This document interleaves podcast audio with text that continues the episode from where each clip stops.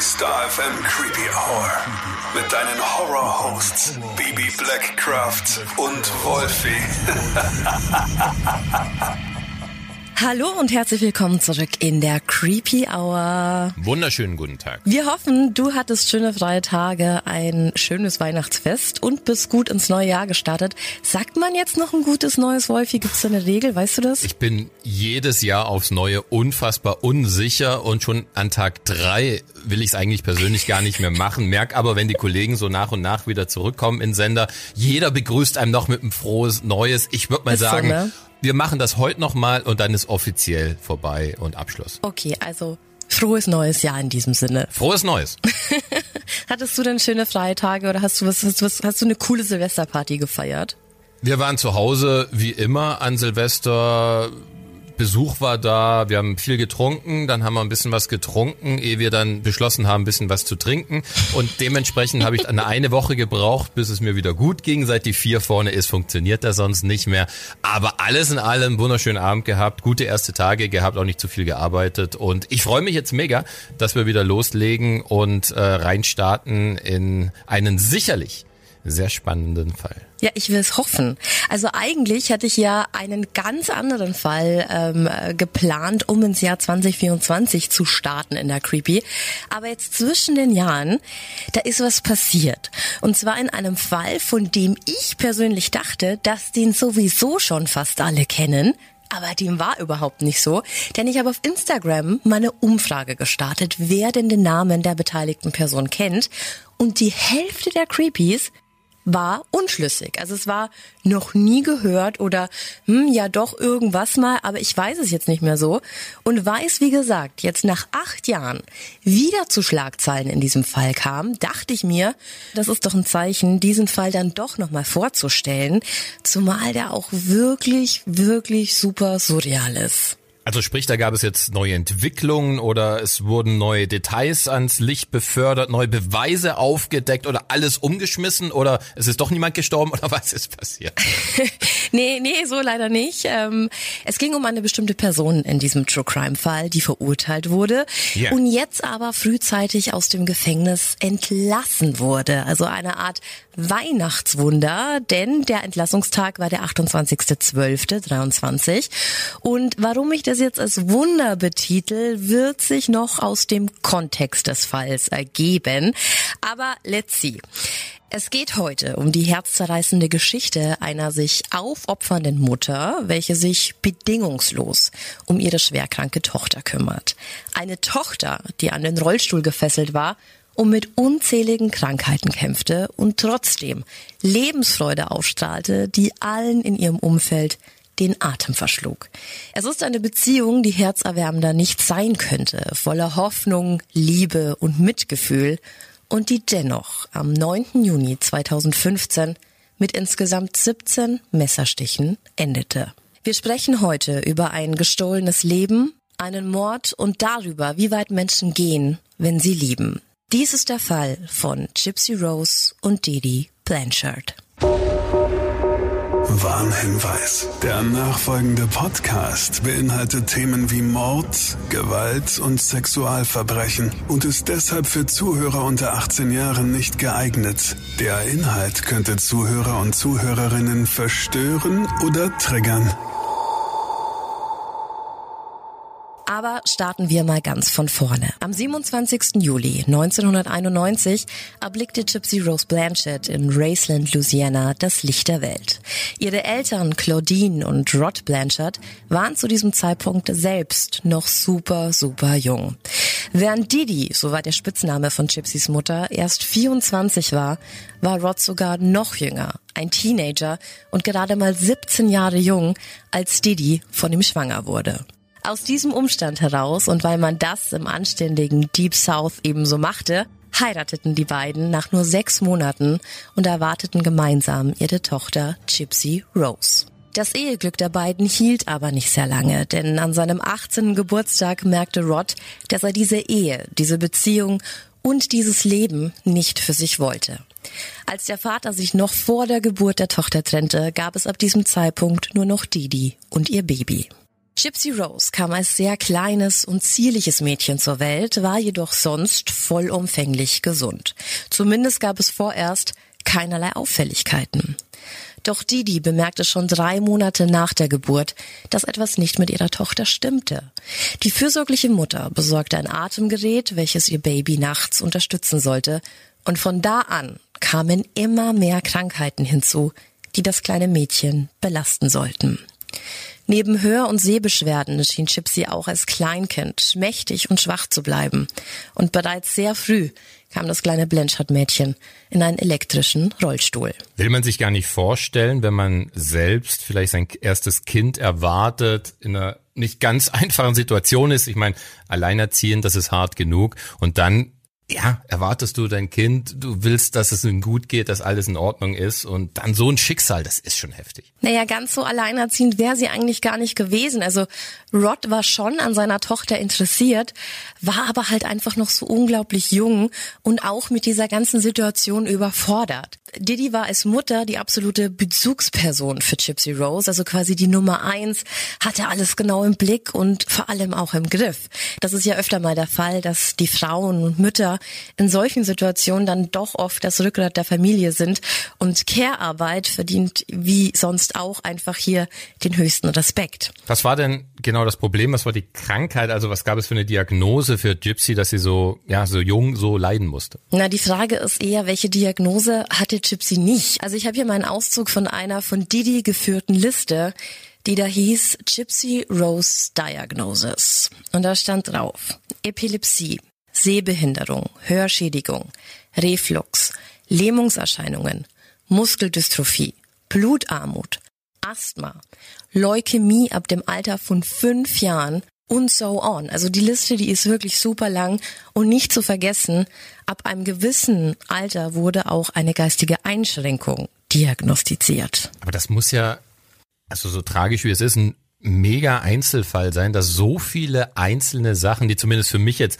nicht wirklich miteinander zu tun haben, da zusammenkommen, dass ein Kind so jung an so vielen Dingen leidet. Wie war das Leukämie mit fünf? Also ja. ich meine, sie hat wahrscheinlich keine hohe Lebenserfahrung gehabt, oder? Ich meine, äh, mit diesen ganzen Geschichten und so weiter, was haben da die Ärzte zugesagt? Naja, es ist wirklich super, super viel, was Gypsy da erleiden musste, aber trotzdem schien es so mit jeder Diagnose, dass es einfach weiterging. Also beide, Didi und Gypsy, schienen den Mut nicht wirklich zu verlieren.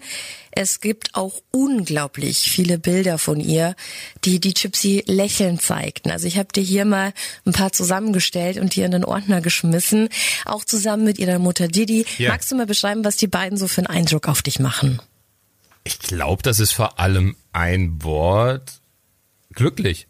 Also nur am Grinsen, nur am Strahlen, äh, bisschen Prinzessinnen-like das Ganze, zumindest auch was sie anhat, einmal in so einem weißen Puffkleid, einmal mit einer Krone, dann da mit ihrer Mutter zusammen, ähm, Hand in Hand, angekuschelt, beide am Lachen, am Grinsen.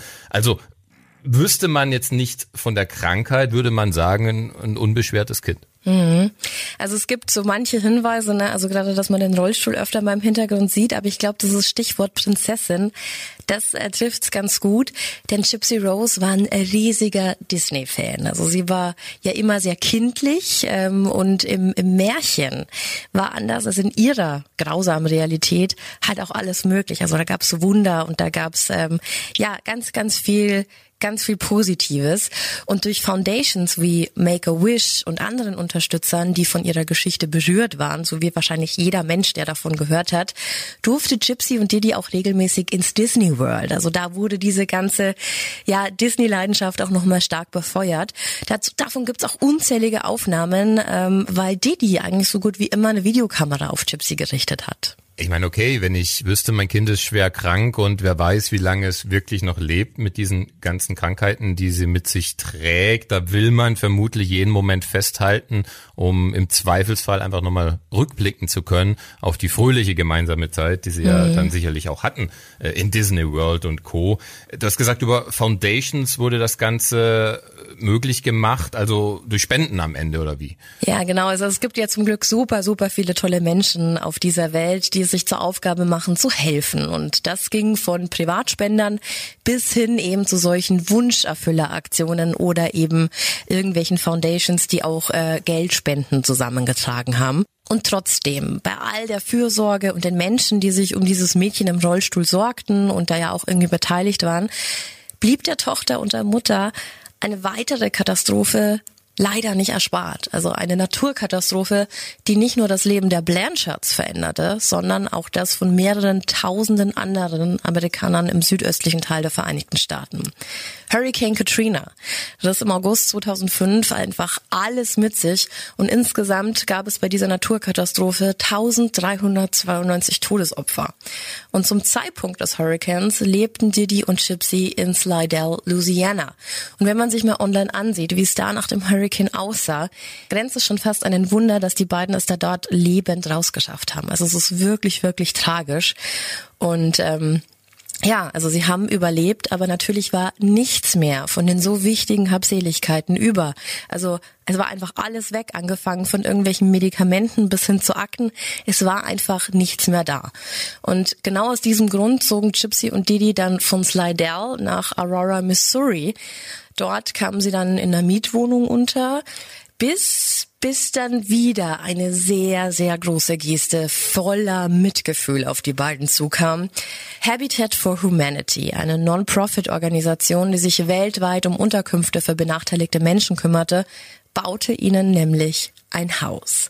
Ein Traum in Pink im 2100 Block of Northern Voluntary Way in Springfield, Missouri, wartete da inklusive aller Helfer, die da mitgebaut haben und einem sehr, sehr warmen Applaus auf die beiden. Also alles an und in dem Haus war quasi für Gypsy und ihren Rollstuhl ausgelegt. Ich glaube, ein größeres Geschenk war in diesem Moment, außer Gesundheit natürlich, wohl kaum denkbar. Ne?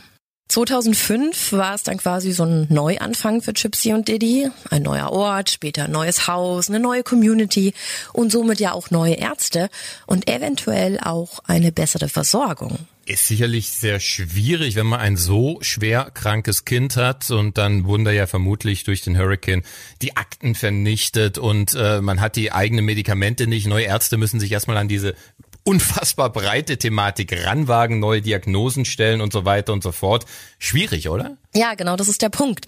Also das war auch der Grund, warum sich die Ärzte vor Ort quasi blind auf die dies Angaben zur Krankheitsgeschichte von Gypsy verlassen mussten, weil es war ja nichts mehr da. Aber ich meine, sie war ja noch, wie alt war sie damals? 17, 2008, mhm. also wirklich noch super jung gewesen. Also dass man das da überhaupt in dem Alter alles so äh, rekapitulieren kann und angeben kann und so weiter und so fort, äh, liegt ja da fast auf der Hand, dass das zumindest extrem schwierig war.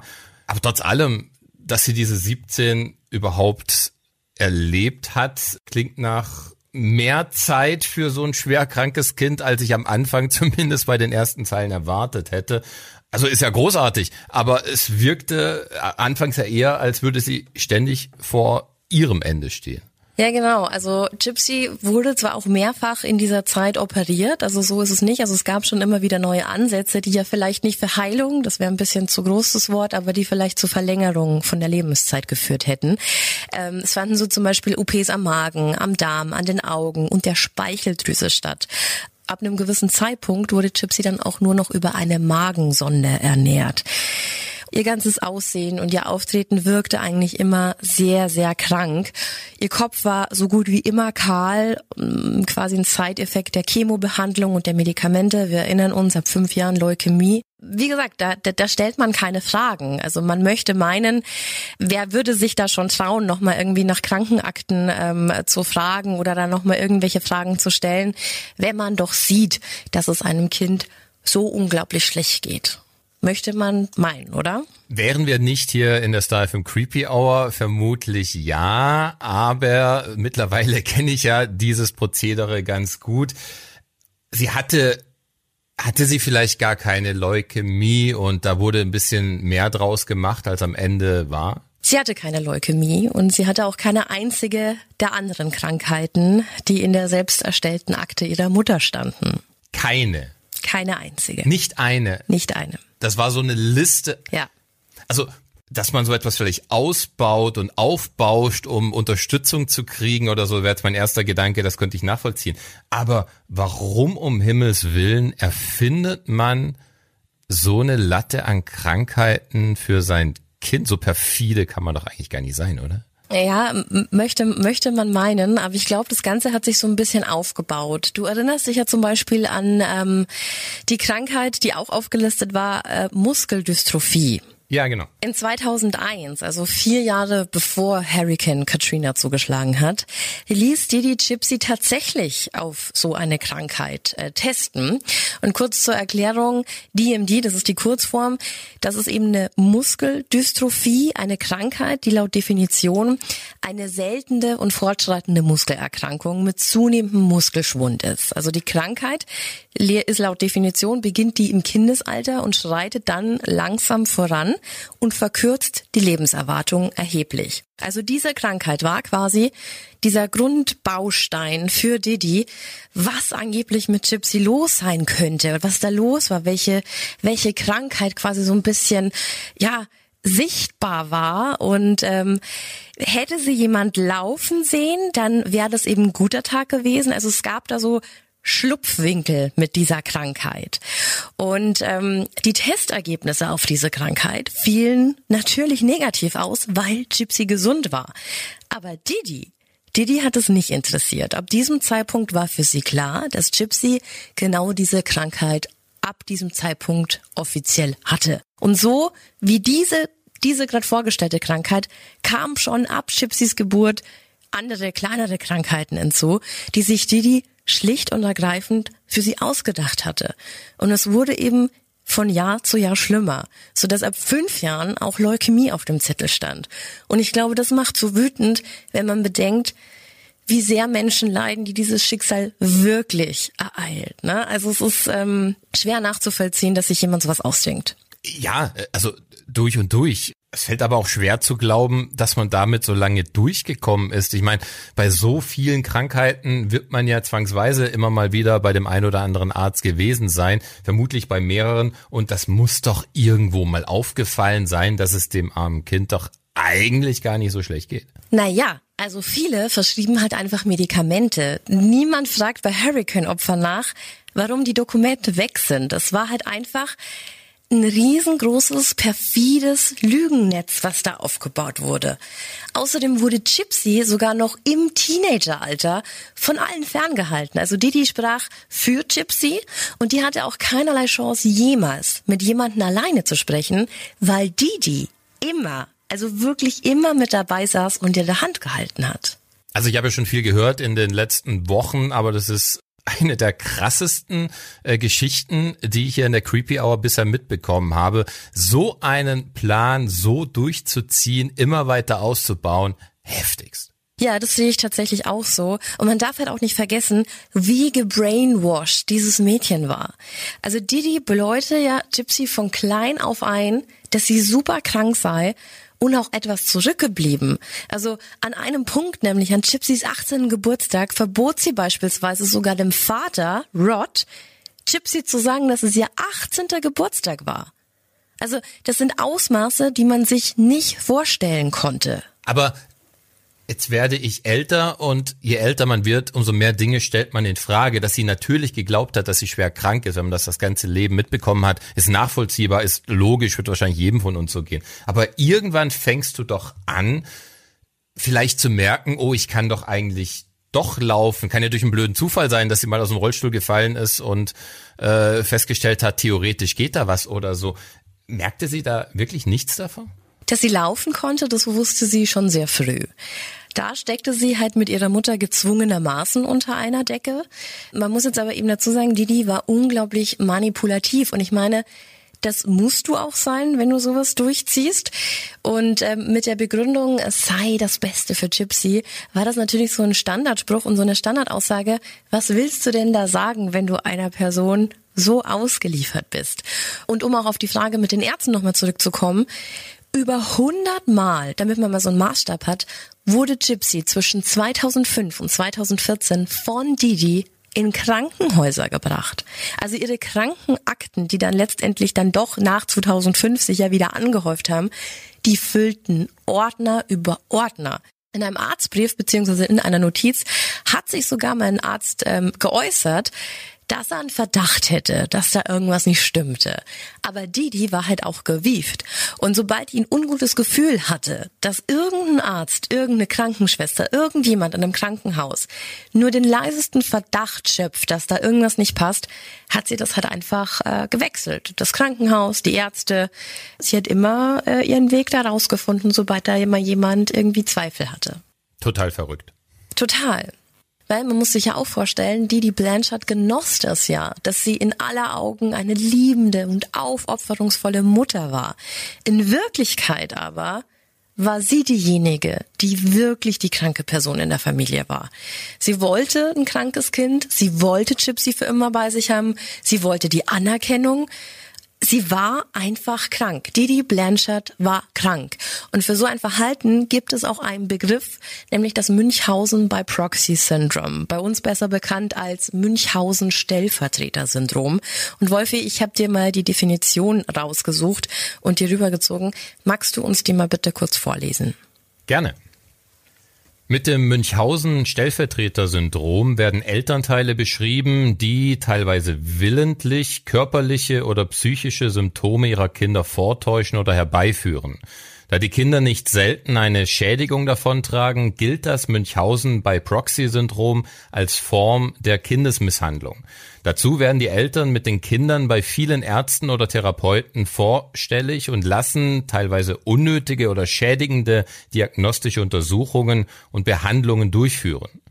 Die Motivation dahinter liegt häufig in dem Erlangen von Aufmerksamkeit des Umfeldes.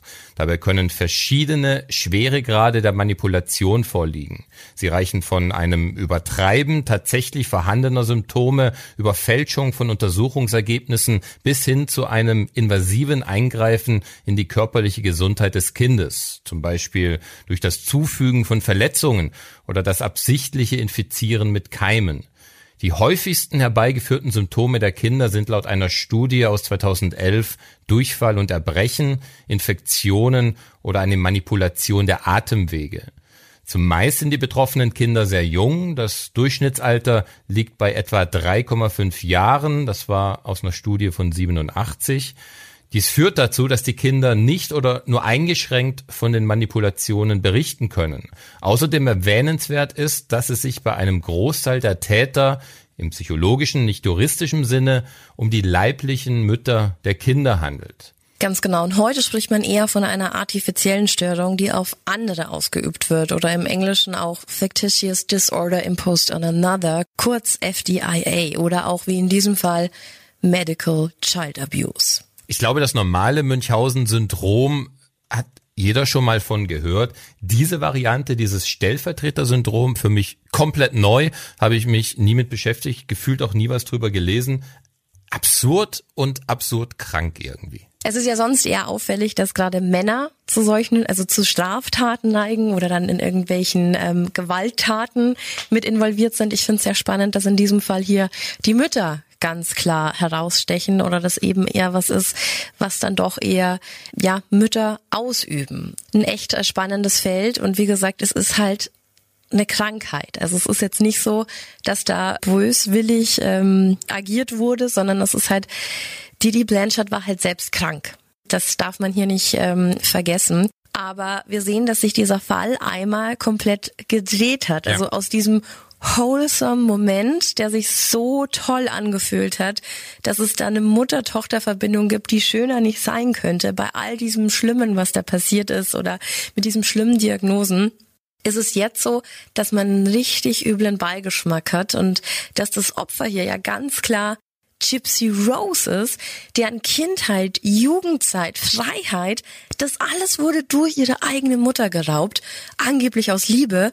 Aber das ist, und da sind wir uns wahrscheinlich alle einig, das Böseste, was du jemanden, den du angeblich liebst, antun kannst. Also das ist wirklich das Schlimmste, jemanden so einzusperren. Abgesehen von den Medikamenten, der Magensonde, den, den OPs, die total, die nicht notwendig, die nicht relevant waren, ein Leben lang an den Rollstuhl gefesselt zu sein, keine Interaktion mit Gleichaltrigen, das sind alles Sachen, die, die wünscht man niemanden. Gypsy wurde auch nach der zweiten Klasse von der Schule genommen. Also da war wirklich, ja, man kann sagen, Gypsy Rose war die Gefangene ihrer eigenen Mutter. Und so sehr sich Didi bemühte, ihre Tochter zu manipulieren, verstand Gypsy schon irgendwann, dass dieser Zustand, in dem sie sich befand, falsch war. Und sie wollte Freunde finden und vor allem wollte sie Liebe finden. So eine Liebe, die sie ja eigentlich nur aus Disney-Filmen kannte. Und im Februar 2011 versuchte Gypsy dann auch zum allerersten Mal aus ihrer Situation auszubrechen. Also ganz bewusst.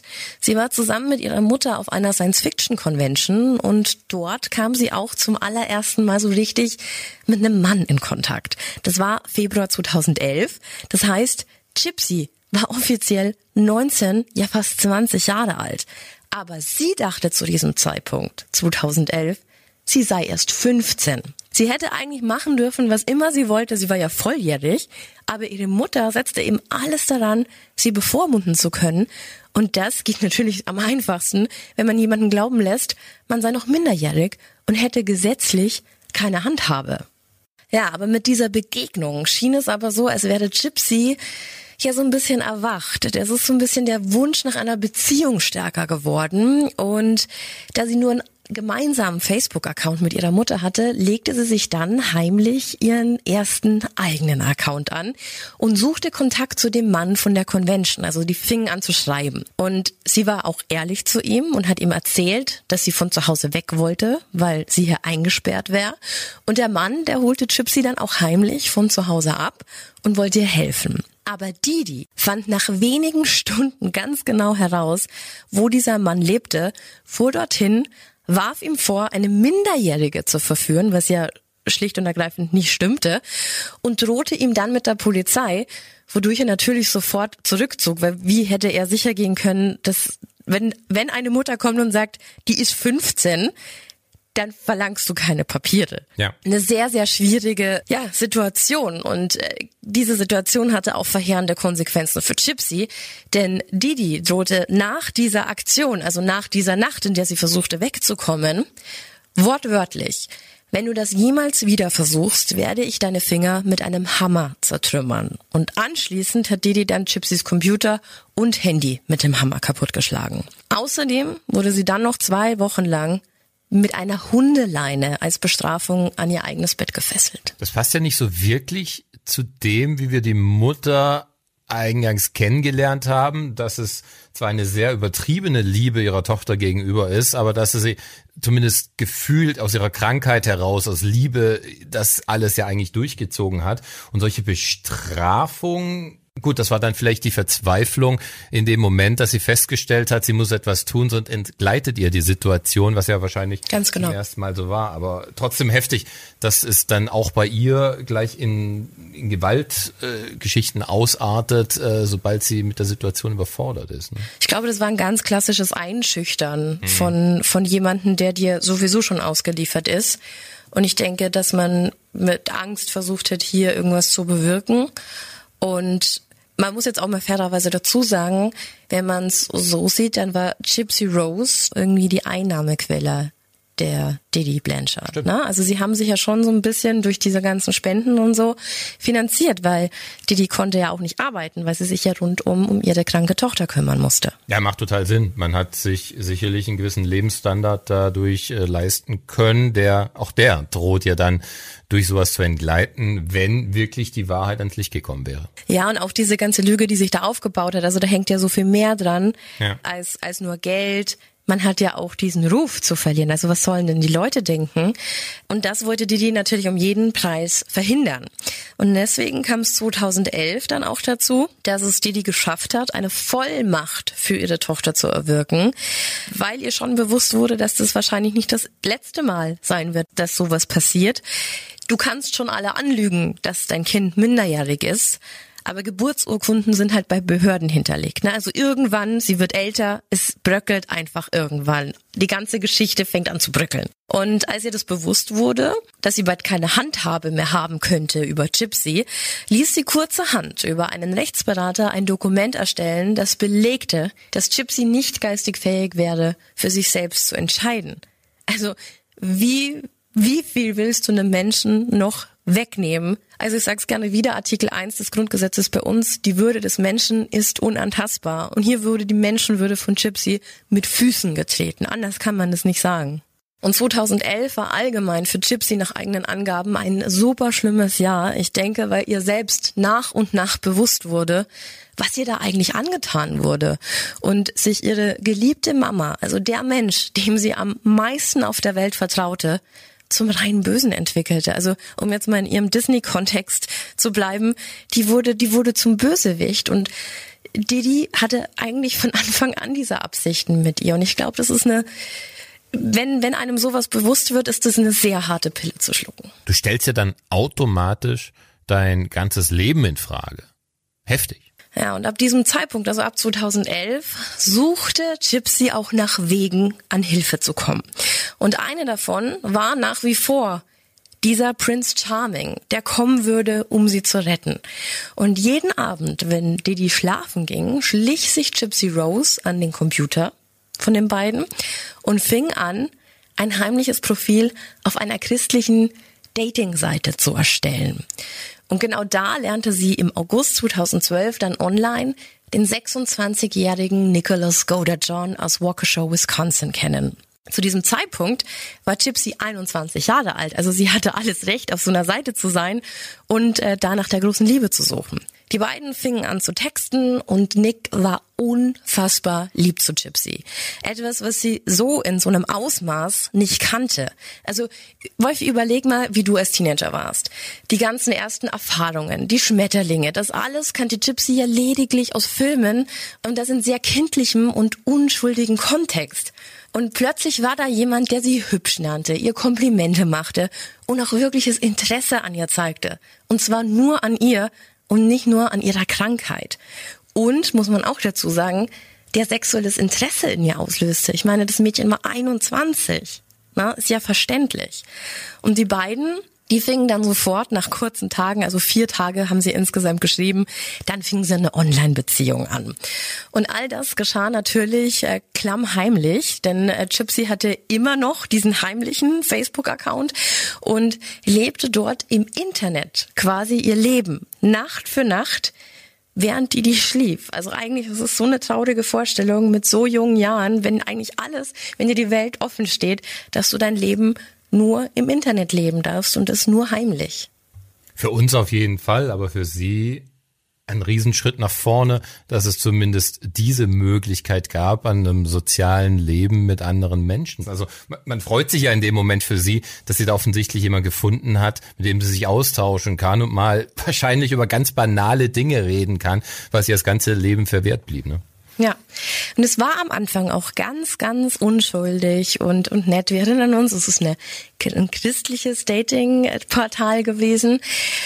Ja, nur der Haken an der Geschichte mit Nicholas war, dass der selbst so seine Probleme hatte. Nicholas Gordejohn wies eine Autismus-Spektrum-Störung sowie eine dissoziative Identitätsstörung auf, für viele bekannt als multiple Persönlichkeitsstörung. Sprich, Nicholas war nicht immer Nicholas, sondern hatte mehrere Persönlichkeiten in sich. Zum Beispiel gab's da Victor, einen 500 Jahre alten Vampir, welche er als seine böse Seite bezeichnete. Er sagte, dass diese böse Seite Spaß daran hätte, zu töten. Und diese bösen Seiten an ihm, die hatten auch eine sexuelle Vorliebe. Und zwar BDSM.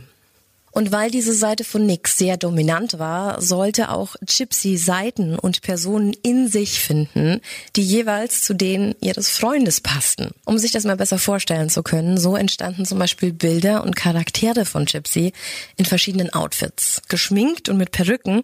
Man kann sich das so ein bisschen vorstellen wie so ein ja, wie im Endeffekt die Prinzessinnen-Outfits, die sie ständig hatte, nur eben im, im sexualisierten Kontext. Also das heißt, es waren schon sehr eindeutige Bilder. Für Sie war das ja vielleicht auch gar nicht so ungewöhnlich wie für den einen oder anderen, der das jetzt hört, denn sie hat ja vorher so etwas überhaupt nicht kennengelernt, dass sie sich mit irgendeinem Mann über solche Themen unterhalten kann. Vielleicht war das für sie ja sogar normal, dass jemand solche Fantasien oder Geschichten hat und ähm, auch, dass da, dass sie da mit einem Vampir kommuniziert, gar nicht so abwägig, wie das vielleicht auf den ersten Blick klingen mag. Ich glaube, Gypsy ist in einer kompletten, in einer kompletten Fantasiewelt groß geworden.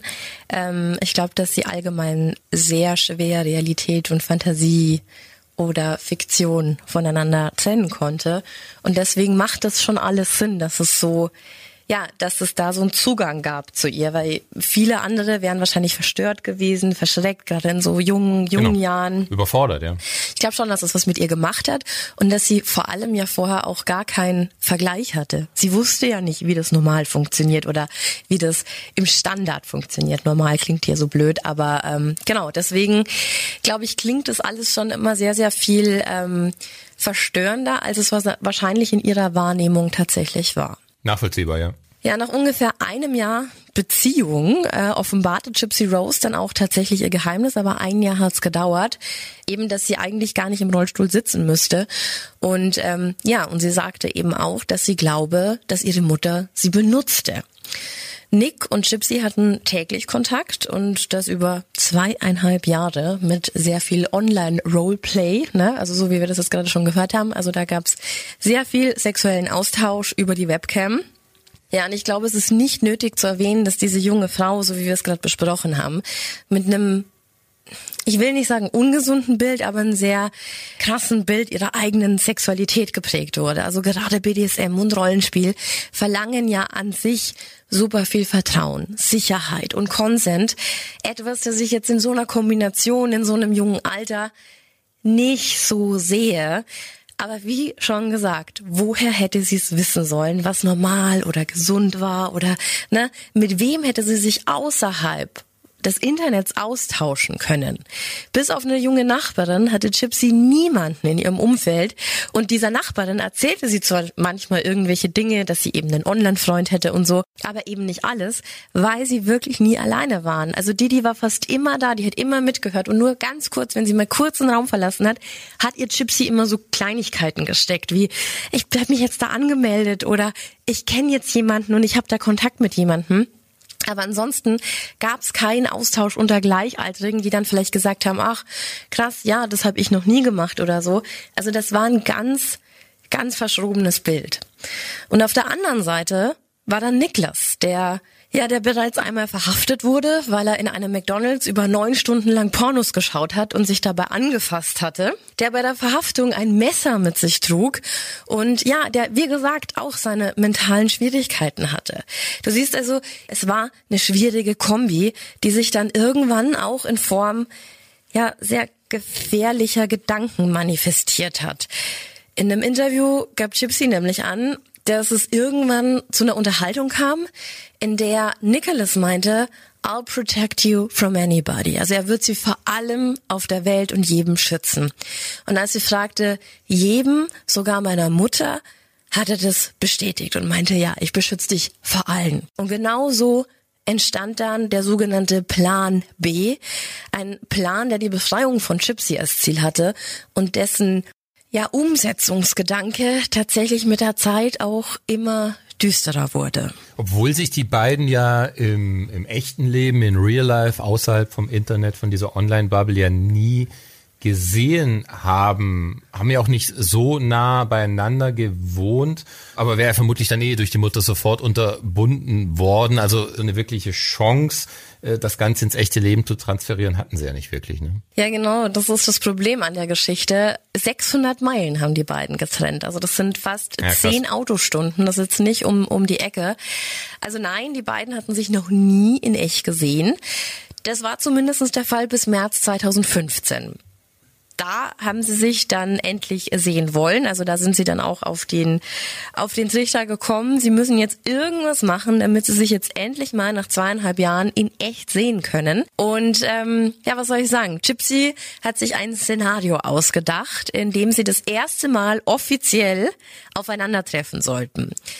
Gypsy hatte nämlich die Vermutung, wenn ihre Mutter Nicholas kennenlernen würde und sehen würde, was für ein netter junger Mann er ist, wäre sie damit einverstanden. Also hat sie was inszeniert, nämlich ein Treffen, das quasi ganz zufällig erscheinen sollte und äh, wo Didi eben auf Nicholas trifft. Okay, ich bin sehr gespannt, wie dieses Treffen aussah, weil so richtig äh, habe ich es noch nicht vor Augen. Ja, also der Plan, der sah wie folgt aus. Äh, Gypsy ging mit ihrer Mutter ins Kino, um den neuen Disneys Cinderella zu schauen. Und sie meinte zu Nick, dass es doch ähm, ein super guter Plan wäre, wenn er sie dort einfach ansprechen würde. Und ja, dass die dann einfach ins Gespräch kommen, weil es ist ja ein Disney-Film, also es hätte so viele Überschneidungen gegeben, wäre doch ein guter Ansatz. Und wie gesagt, die beiden lebten zehn Stunden voneinander entfernt, aber Nicholas Gordon kam für Disney Cinderella angefahren. Also er war wirklich dann in diesem Kino und hat Gypsy auch, wie es geplant war, angesprochen. Und die Mutter hat die Arme ausgebreitet, ihren neuen Schwiegersohn in den Arm genommen, ihre Tochter freigegeben und Happy End kam, wie es kommen musste, vermutlich nicht, oder? Die fand das sicherlich nicht so prickelnd. Korrekt. Also die fand in gelinde gesagt ziemlich scheiße und wollte nicht, dass ein wildfremder Mann ihre kleine Prinzessin ansprach. Ich fand es auch sehr bezeichnend, weil Gypsy im Nachgang auch gesagt hat, naja, vielleicht war das schon eine dumme Idee, weil es war ein Kinderfilm und er war Mitte 20 und war alleine im Kino. Also zum Nachgang betrachtet war das vielleicht nicht die schlauste Idee. Ähm, nichtsdestotrotz war Gypsy felsenfest davon überzeugt, war jetzt zehn Stunden im Bus. Er ist jetzt nur für sie gekommen. Sie wollte sich jetzt mit ihm unterhalten, sie wollte bei ihm sein. Und ähm, Genau, das setzte sie dann auch in die Tat um. Sie sagte, sie muss auf die Toilette, ist vom Kinosaal raus und hatte dann mit ihm im Männerklo ihr erstes Mal. Es ist zwar irgendwie nachvollziehbar, dass sie da alle Hoffnungen, Träume, alle Liebe und diese ersten sexuelle Gefühle in diesen Mann projiziert. Trotz allem wirkt es natürlich ein bisschen heftig. Man hat sich fünf Sekunden gesehen, klar, monatelang online und so weiter und so fort, aber es ist ja doch nochmal ein bisschen was anderes. Dann verschwindest du gleich auf die Toilette. Dann sie ja wahrscheinlich noch im Rollstuhl. Und im Prinzessinnenkostüm das wirkt schon etwas absurd, also vor allem auch, dass er sich darauf dann auch so ohne weiteres eingelassen hat. Ja, es ist einfach, es ist äh, falsch. Keiner sollte so seine Unschuld verlieren. Ja. Und ähm, ja, also das Problem an der Geschichte war, dass äh, Didi mit Gypsy dann äh, das Kino verlassen hat. Die hat natürlich nicht gewusst, was in dieser Toilette passiert ist. Die hat nicht gewusst, dass in ihrem Beisein ihre Tochter gerade ihre Unschuld verloren hatte. Und Sie hat nicht gewusst und trotzdem reichte das. Kurze Gespräch mit Nick, also dieses angesprochen werden von einem jungen Mann und dass sich Gypsy darüber freut, das reichte aus, um zu Hause die Bombe platzen zu lassen. Also Didi ist an die Decke gegangen. Also sie hat auch gemeint, dass sie eine Schlampe wäre und, und dass sie einem wildfremden Jungen Aufmerksamkeit geschenkt hat und dass sie das nie wieder machen dürfte. Also sie hat ihr quasi regelrecht verboten, jemals wieder mit einem anderen Jungen zu sprechen. Wie gesagt, nichts ahnend, was da eigentlich dahinter, dahinter war. Ähm, also es war keine schöne Zeit für Gypsy. Einfach nur, weil sie angesprochen wurde. Und ich glaube, genau das war genug Schikane und Verzweiflung, die da bei Gypsy ausgelöst wurde, um diesen Plan B, den sie mit Nicholas ja über zweieinhalb Jahre immer wieder so ein bisschen in ihren Köpfen durchgespielt haben, um diesen Plan B aus einer Fantasie in die Realität zu heben und zu entscheiden, dass sie nur frei sein konnte, wenn Didi tot war. Und wie wollten Sie das dann machen? Ja, es ging dann alles relativ schnell. Gypsy buchte im Juni 2012 für Nick ein Greyhound-Bus-Ticket und in Springfield angekommen, checkte er dann in einem Hotel ein, das äh, Gypsy ebenfalls für ihn gebucht hatte. Und da wartete er dann auf eine Nachricht von Gypsy. Und die kam dann auch am späten Abend des 13. Junis. Und in dieser Nachricht bestätigte Gypsy Nick, dass äh, Didi schlafen gehen würde und sagte ihm, wo er Handschuhe vor dem Haus fände und wie er durchs Fenster einsteigen konnte. Also sie wollte das er ihre Mutter umbringt. Ja, sie wollte, dass Victor es tut, also quasi die böse Seite ihres Verstehe. Freundes. Ja. Und ähm, der Plan war, sobald er eben da werde, wollte sie ihm ein Messer und Ducktape geben. Und ja, es war im Endeffekt alles von ihr vorbereitet. Und ab dem Zeitpunkt, als Nicholas dann vor dem Haus war, wurden die Nachrichten von ihm sehr anders, also sehr viel bestimmter, was das Zeichen war, dass Victor jetzt da war. Er befahl Gypsy ins Bad zu gehen, die Tür zu öffnen und sie gehorchte mit einem Yes, Sir. Nicholas Gordajon ging dann ins Schlafzimmer von Didi Blanchard und stach 17 Mal auf die schlafende Frau ein. Gypsy hörte im Badezimmer, wie ihre Mutter ihren Namen schrie, nach Hilfe schrie und ja, wartete einfach ab, bis Nicholas fertig war. Als er dann zurück ins Bad kam, nahm er Gypsy und die beiden hatten Sex in ihrem Kinderzimmer. Hierbei biss Nicholas mehrfach zu, also ein Zeichen dafür, dass er, dass er in diesem Moment auch immer noch Victor war. Und noch in derselben Nacht riefen sie sich dann ein Taxi und verbrachten anschließend die Zeit bis zum nächsten Morgen im Hotelzimmer von Nick in Springfield, also quasi das Hotelzimmer, das Gypsy gebucht hat. Und es gibt auch Aufnahmen aus diesem Hotelzimmer. Gypsy hatte die Videokamera in der Hand, also so wie ihre Mutter zuvor immer auf sie die Kamera gerichtet hat, hat sie ihren, ihren Freund gefilmt. Ja, und in diesem, in diesem Video wirken beide super glücklich und sehr aufgedreht, also vor allem Gypsy. Die kommentiert zum Beispiel, dass Nick gerade einen Brownie isst, aber später wohl sie essen wird, was im Englischen übersetzt mehr Sinn macht, aber auf Oralsex bezogen war. Also so eine ganz surreale Stimmung für die Mutter wurde gerade mit 17 Messerstichen hingerichtet. Ne? Also es ist so ein, auf der einen Seite die Freiheit und auf der anderen Seite diese unvorstellbar grausame Tat. Verrückt. Am 14. Juni, also einen Tag nach dem Mord, nahmen die beiden dann den Bus von Springfield nach Big Bend, Wisconsin. Also sprich, sie fuhren in die Heimatstadt von Nick. Die Tatwaffe, das Messer, haben sie übrigens inklusive der Handschuhe per Post an Nicks Adresse zu Hause geschickt. Also noch von Springfield aus haben sie einfach so einen Briefumschlag fertig gemacht mit der Mordwaffe und haben das einfach durch halb Amerika geschickt. Sie selbst kamen noch vor dem Brief in Wisconsin an und ähm, konnten die Tatwaffe dann quasi weit weg vom Tatort beseitigen. Also hätten sie zumindest können. Das war der Plan. Und ähm, im Gepäck hatten sie auch noch eine Geldreserve, nämlich die von Didi und Chipsy zusammen. Es waren so ungefähr 4000 Dollar in Bar und mit denen wollten sie sich dann ein gemeinsames Leben aufbauen. Doch dann haben die beiden einen großen Fehler gemacht. Ähm, sie gingen auf Facebook. Um halb vier Nachmittag verfasste Gypsy einen Facebook-Post auf ihrem und Didis gemeinsamen Account. Und ähm, ja, der hat ganz schön für Furore gesorgt. Was hat sie denn gepostet? Sie hat gepostet, also auf ihrem gemeinsamen Account, That bitch is dead. Und logischerweise, also die Schlampe ist tot. Logischerweise hat das erstmal in den Kommentarspalten für, für Aufsehen gesorgt.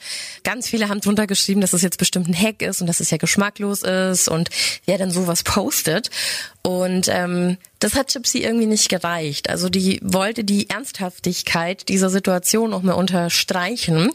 Und ich glaube, das hat sie wirklich äh, beeindruckend gemacht. Ähm, sie hat dann nochmal in den Kommentaren was verfasst. Und zwar I fucking slashed that fat pig and raped her sweet, innocent daughter. Her scream was so fucking loud. Lol. Muss ich übersetzen? Ja, mach mal. Ich habe das fette Schwein aufgeschlitzt und ihre süße, unschuldige Tochter vergewaltigt. Ihre Schreie waren so verdammt laut. L-U-L. Es passt irgendwie nicht so ganz für mich zusammen, dass das gepostet wurde. Man hat diesen Plan über zweieinhalb Jahre ausgearbeitet und es ja, sich ja durchaus Gedanken gemacht, wie zum Beispiel die Tatwaffe mit der Post zu verschicken und so weiter und so fort, dass man sie nicht bei sich trägt. Und dann also so ein in Anführungsstrichen Amateurfehler zu machen und es zu posten über den Account. Warum? Warum hat sie das so gemacht? In einem Interview meinte sie dazu, dass sie wollte, dass ihre Mutter gefunden wird und eine anständige Beerdigung erhält. Hm. Ähm, ich glaube jetzt nicht, dass sie sich über die Konsequenzen im Klaren war. Also ganz generell gesprochen. Ich glaube, dass dieses Mädchen selbst sehr gut darin war, andere Leute zu belügen, weil sie es gelernt hat und halt sich selbst auch noch mit. Und ich denke, dass da sehr viel Fantasie und Realität, wie vorher schon gesagt, eben so, so verschmolzen ist. Und ich glaube, dass sie sich dieses Leben danach, dieses glückliche Ever After mit einem Mann, so schön vorgestellt hat, dass sie auch so ein bisschen verblendet war und nicht über die wirklichen Konsequenzen nachgedacht hat, sondern eher dachte, ich habe mich von der bösen Stiefmutter quasi befreit, um in diesem Märchenkontext zu bleiben. Und jetzt habe ich ein schönes Leben mit meinem Prince Charming. Ich glaube, das steckt so ein bisschen dahinter. Und während die beiden also in Big Band ankamen und bei den Eltern, also in dem Elternhaus von Nick waren, haben sie sich auch mit der Familie unterhalten und das alles war wie immer. Die Mutter hat sogar die beiden vom Busbahnhof abgeholt und ähm, während da quasi die die neue Freundin der Familie vorgestellt wurde, wurde in Springfield logischerweise die Polizei von besorgten Freunden alarmiert. Und dieses pinke Traumhaus eines einst so schwerkranken Mädchen war quasi umringt von Einsatzkräften und Nachbarn, die wissen wollten, was passiert war. Alle haben sich natürlich unfassbare Sorgen gemacht um die beiden. Und als die Polizei dann eben das Haus durchsuchte, haben sie die Leiche von Didi gefunden. Und daraufhin haben sie natürlich sofort die Nachbarn befragt, ob sie irgendwas wüssten. Und hier gab die vorher erwähnte Nachbarin, also dieses Mädchen, das sich manchmal mit Gypsy unterhalten hat, eben an, dass es einen geheimen Online-Freund geben würde, das davon Gypsy schon mal erzählt hätte und dass es das Einzige wäre, was jetzt für sie logisch wäre. Und ähm, ich denke, es ist klar, dass die Polizei natürlich, also das war jetzt nicht schwer, das alles auszumachen. Nicholas Gordajon wurde natürlich durch seine IP-Adresse ausfindig gemacht. Und es gab ja auch genügend, genügend Facebook-Kontakt zwischen den beiden. Also da hat sich ja nicht mal jemand die Mühe gemacht, irgendeinen, irgendeinen Verlauf zu löschen. Also es war ja, sobald, sobald der Laptop gefunden wurde, war es klar. Der Facebook-Post wurde sogar von dort gemacht. Also es, es wurde ja nichts irgendwie verschlüsselt oder so. Also es war relativ einfach nachzuvollziehen, wer Nicholas Gordajon war. Aber man hat ja vermutlich die Tat eher auf ihn projiziert, weil also die Öffentlich oder die Nachbarn und so weiter, die wussten ja nichts von diesem Plan B und dass man den zusammen geschmiedet hat. Also kann mir zumindest nicht vorstellen, dass man da schon wusste, dass die Tochter mit drin steckt, oder? Ja, ich glaube vor allem wegen dem wegen dem Facebook-Post ähm, gingen schon alle erstmal davon aus, dass Gypsy halt entführt worden war. Ja. Genau aus diesem Grund wurde hier auch so schnell agiert, weil bereits am nächsten Tag erfolgt ein Zugriff in Waukesha County. Das Gordajon Haus wurde natürlich gestürmt, also die Eltern waren auch total überfordert und man hat dort eben Nicholas und Gypsy Rose verhaftet und beide wurden nach Missouri überführt und es wurde gefragt, wo Gypsy ist, als in dieses Haus eingedrungen wurde und wie sie da reingekommen wäre und wer sie reingebracht und reingetragen hat. Und als dann ja, Gypsy gefunden wurde und sie dieses Haus mit ihren eigenen Beinen verlassen konnte, war der Schock natürlich auch für die Beamten. Die haben ja erstmal nach einem Mädchen im Rollstuhl gesucht und ähm, auf einmal war dieser Schock, das Mädchen kann ja laufen. Ja, stimmt. Und da der Fall natürlich auch großes Interesse schürte, also immerhin war Gypsy und Didi, die waren ja schon fast kleine Berühmtheiten in der Stadt. Ne? Also dieses ganze, dieses ganze ähm, Viertel war ja so aufgebaut, dass es für Leute in Nöten war und dass diese Com Community und Gemeinde, die hat bei allen Häusern geholfen. Also die Leute da wussten, um das Schicksal der Familie Blanchard und dann zu wissen, dass es eigentlich nur ein riesengroßer Hoax war, ist natürlich super verletzend. Und ja, dieser Schwindel flog auf und neben diesem Mord war das, glaube ich, auch noch eine Info, die für alle Beteiligten echt schwer zu verkraften war. Dass du da einfach so lange von zwei Personen angelogen wurdest. Ist natürlich auch Kategorie, kann man sich ja kaum besser ausdenken. Also ich meine, das ist hat so eine Dimension und so eine Größenordnung. Äh, bin gespannt, äh, was dann folgt. Du hast ja anfangs gesagt, es gab eine Freilassung. Mhm. Äh, warum? Also erzähl mal. Ja, also als erstes erfolgte ein Urteil gegen Gypsy. Sie hat sich schuldig bekannt für den Mord zweiten Grades an ihrer Mutter und ähm, sie wurde dafür zu zehn Jahren Gefängnis im Chillicothe Correctional Center verurteilt, mit einer Aussicht auf Bewertung nach 85 Prozent der Gefängnisstrafe. Und es war jetzt auch nicht so, dass sie gefasst wurde und instant gleich na, die Wahrheit gesagt hat und so. Sie hat es zuerst natürlich versucht, irgendwie schön zu reden und so. Ich glaube, sie war am Anfang auch nicht darüber, sie war sich nicht dessen bewusst, dass alles, was man im Internet schreibt, egal ob das ein privater Chat ist oder eben ein Facebook-Post, dass man das alles schon nachvollzieht nachvollziehen kann. Und sobald ihr das bewusst war, ja, dass es ein, ne, dass es ein geplanter Mord war, hat sie dann eben auf schuldig plädiert. und ähm, genau ging dann ins Gefängnis. Ähm, die Anklage auf First Degree Murder und somit die Möglichkeit einer Todesstrafe wurde wegen der Vorgeschichte und der Misshandlung von Gypsy nicht in Erwägung gezogen. Also sogar die Staatsanwalt hat da gesagt, okay, es wäre einfach nur unfair, wenn man dem Mädchen, das schon so viel erlitten hat, jetzt auch noch, ähm, also da hätte weder der Staat Missouri was davon, noch irgendjemand, wenn man diesem Mädchen jetzt die Todesstrafe androhen würde. Und deswegen hat man sich auch darauf geeinigt, dass dieser Prozess, der ja eigentlich gegen beide war, aufgesplittet wurde. Und somit hat quasi Gypsy Rose einen eigenen Prozess bekommen, in dem sie eben zehn Jahre Gefängnis erhalten hat und Nick Gordajon hatte auch seinen eigenen. Und ähm, ja, im Fall Nick Gordajon war das natürlich schon eine andere Sache. Ne? Also das war jetzt nicht ähm, wie bei Gypsy Rose. Ihm wurde durch ein Gutachten schon seine Krankheit bestätigt und die geistige Fähigkeit eines 15-Jährigen. Aber er war es halt, der das Leben von Didi Blanchard mit 17 Messerstichen beendet hat. Er war der Mörder. Sein Prozess startete erst im Herbst 2018. Nach einer Aussage von Gypsy Rose und weiteren Zeugen wurde er dann tatsächlich auch nach vier Prozesstagen wegen Mordes ersten Grades schuldig gesprochen. Und sein Urteil wurde dann auch erst am 22. Februar 2019 verlesen. Und das ist wirklich ein, also das ist schon im Vergleich zu Gypsy wirklich ein krasses Urteil. Er wurde wegen dem Mord ersten Grades an Didi Blanchard zu lebenslanger Haft ohne Aussicht auf Bewährung verurteilt und erhielt zusätzlich zu lebenslänglich nochmal 25 Jahre für sogenannte Armed Criminal Action. Also das ist eine schwere Anschuldigung, die sehr oft gerade in Missouri genutzt wird. Es geht aber einfach um die Benutzung von Waffen in, in der Kriminaltat.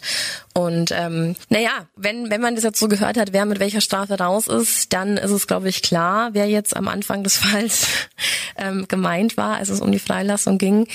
Gypsy Rose kam am 28.12.23 vor so etwa über ja, zwei Wochen aus dem Gefängnis frei.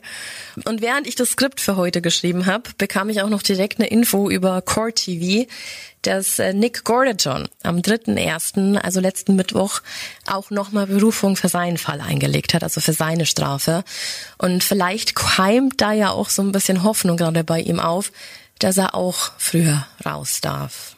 Ja schwierig. Ich habe mir das schon ähm, die letzten Minuten so ein bisschen im Hinterkopf überlegt, wie ich denn da entscheiden würde, weil du hast so viel Mitleid und Mitgefühl mit dem Mädchen, das so viel über Jahre erleiden musste, was aber alles natürlich wiederum keinen Mord rechtfertigt. Aber trotz allem versteht man, dass man da die einzige Chance sah, aus dieser Situation irgendwie rauszukommen. Auch er krank und dann quasi das handelnde Werkzeug, wenn man so will. Ähm, sie hat ihn ja in die Richtung dann sicherlich auch ein Stück weit äh, manipuliert und mit reingezogen aber total schwierig, da ein nüchternes Ergebnis zu fällen. Also, ähm, oh, weiß ich nicht. Es, irgendwie ist alles falsch. Egal, egal was man da urteilt, es ist falsch. Ja, es ist halt Selbstjustiz, ne? Und Selbstjustiz funktioniert halt nie. Ja. Ich müsste jetzt aber auch lügen, wenn man sagen würde, man kann es nicht nachvollziehen, ne? Also wenn du dein Leben lang eingesperrt bist, schikaniert wirst und und also was da auch ja an ihr vorgenommen wurde, an Eingriffen, das ist ja demütigend, ähm, kann ich schon nachvollziehen, dass sie dann irgendwann nur noch diesen Weg gesehen hat. Auf der anderen Seite denke ich mir auch oft, der arme Junge, der wurde da ja auch in was rein manipuliert. Ne? Wenn du dich zweieinhalb Jahre halt jeden Tag mit jemandem, den du wirklich gern hast. Und ich glaube, dieses Haupt, dieser Überbegriff für diese Folge könnte auch Liebe sein, weil ja jeder aus angeblicher Liebe gehandelt hat.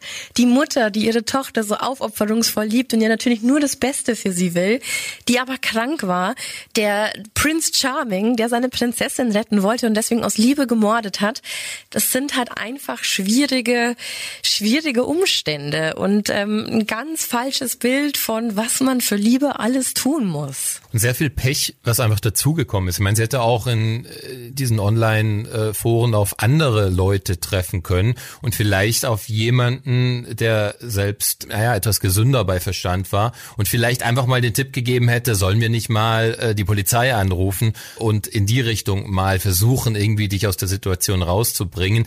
Also wie wäre es gelaufen, wenn, naja, eins weiter geklickt worden wäre und der Kontakt zu jemand anderem entstanden wäre?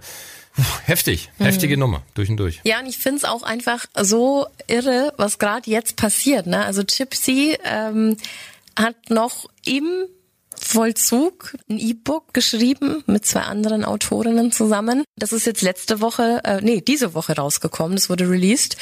Heißt Conversations on the Eve of Freedom. Und außerdem gibt's auch seit dieser Woche eine neue Doku-Serie auf Lifetime TV, die da heißt The Prison Confessions of Gypsy Rose Blanchard. Also im Endeffekt ist es für sie wie ein Märchen, weil sie hat gelitten und sie wurde verurteilt und ähm, sie kam raus und hat instant am 29.12. auch wieder ihre Social Media Accounts übernommen, die ja für sie geführt wurden und ähm, ja, ist seitdem regelmäßig zu sehen. Also auch unter anderem mit ihrem Ehemann Ryan Scott Anderson. Sie hat nämlich in der Haft hat die geheiratet Sie hat in einem Interview erzählt, sie hat über 250 Liebesbriefe bekommen und Männer, die quasi sie daten wollten, sie kennenlernen wollten. Und ähm, ja, Ryan Anderson hat es in ihr Herz geschafft und den hat sie im Gefängnis geheiratet. Der hat sie dann auch gleich abgeholt ja, jetzt ist es einfach irgendwie so, seit dem 29.12. geht dieser Social Media Kanal irgendwie durch die Decke. Als ich das erste Mal geguckt habe, waren es irgendwie 3,2 Millionen Follower. Jetzt heute, Stand heute, 8.1., waren wir bei 7,8 Millionen Follower.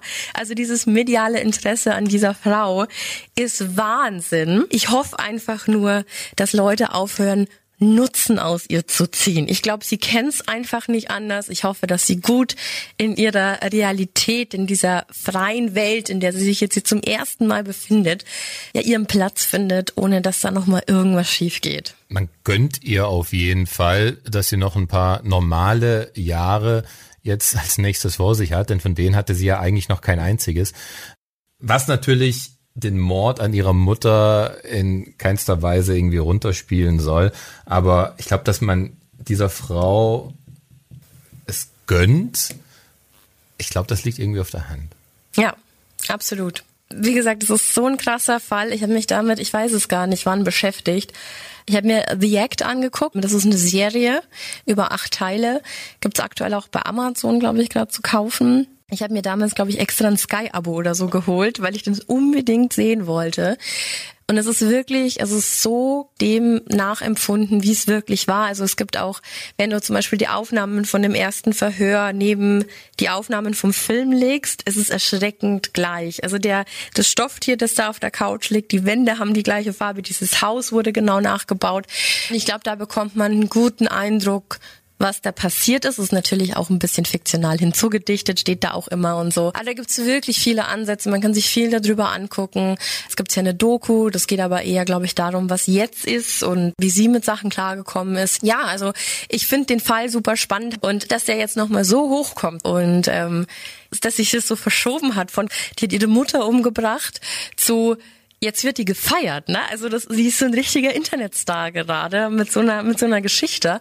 Auf jeden Fall ein super super spannender Fall. Mit dem du die Messlatte für dieses Jahr aber auch extrem hochgelegt hast für alles, was hier an neuen Folgen in den nächsten Wochen noch rauskommen wird, denn das ist wirklich eine heftige Kiste, über die man noch viel nachdenken kann und sicherlich auch wird, weil sie so viele Ebenen hat, weil da so ja. viel passiert ist in diesen Jahren. Spannend, durch und durch spannend. Ja, man muss das Jahr mit einem Knall beginnen. Und das vielleicht nicht mit einem Feuerwerk, sondern mit so einem guten Knall. Durch und durch. Schön. Ja, cool. Dann war das die erste Folge für 2024 und äh, freue mich, was da noch so alles kommt. Na, dann hau doch mal zumindest so einen kleinen Spoiler raus. Na, ich kann sagen, dass nächste Woche eine fantastische Hörerfolge kommen wird, weil wir so krasse Geschichten bekommen haben. Also gerade über über Weihnachten sind da Sachen auf Instagram und Facebook reingekommen, da wo ich mir dachte, holy shit, da sind ganz krasse Geschichten mit bei und wir haben wirklich viele. Also ich glaube, es sind insgesamt sechs Hörergeschichten, die teilweise mehrere Seiten füllen. Also da darf man sich auf was freuen. Wird ein gutes Jahr. Muss. Ja, dann würde ich sagen, dann war's es für heute. Vielen Dank fürs Zuhören. Bleibt gesund. Das sowieso. Creepy real. And scary on. Bye bye. Bis dann. Ciao.